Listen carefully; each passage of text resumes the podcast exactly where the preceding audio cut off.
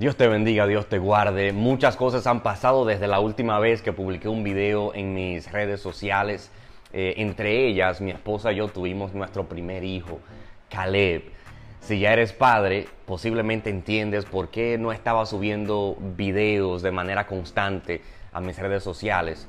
Eh, pero si no eres padre, no te preocupes. Eh, por más que lo intentes entender, no lo vas a entender. Solo abróchate los cinturones porque comenzamos nuevamente con los videos que de una manera u otra nos ayudan a vivir mejor.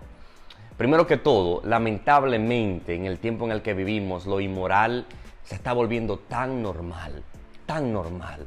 Y quiero recordarte algunas cosas que aunque están desapareciendo con el tiempo, creo que vale la pena conservarlas. Primero que todo, es que la mujer y el hombre, aunque son iguales, no son lo mismo tienen necesidades distintas. Si tú eres mujer, busca un hombre que te proteja, que te cuide física y emocionalmente, que te lleve flores al trabajo, a la casa, que esté dispuesto a dar la vida por ti. Aunque yo sé que ahora la moda no es esa, la moda es eh, eh, yo puedo, tú puedes, es una competencia.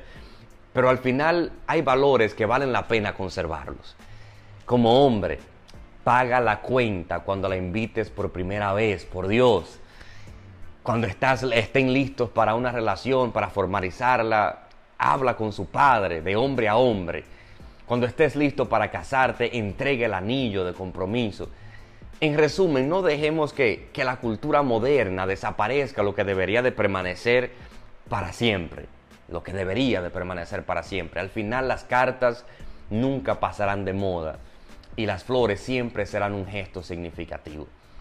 Segundo, honremos a nuestros viejos. Al final de todo, ellos hicieron lo que pensaron que era mejor para nosotros. Tercero, sigamos escuchando canciones saludables que halaguen a la mujer, no todo lo contrario como ahora. Cuarto, no dejemos perder el peso de nuestras palabras. Cuando digamos que sí, es sí. Cuando digamos no, es no. Que la gente pueda confiar en lo que tú dices. Y por último, nosotros venimos de una generación que que tenía a Dios como prioridad. Aún los no cristianos antes respetaban las cosas de Dios. Seamos una generación que sigue teniéndole temor a Dios. Una generación que respeta las cosas de Dios. Esa generación que dice, no, no, no, no, con las cosas de Dios yo no relajo. Sigamos siendo esa generación. Y recordemos de que Dios siempre está tocando la puerta. Recuerda que siempre puedes ir a la iglesia más cercana y aceptar al Señor en tu corazón y comenzar a vivir para Él. Recuerda lo siguiente, no dejemos perder las cosas que deberían de ser para siempre. Dios te bendiga.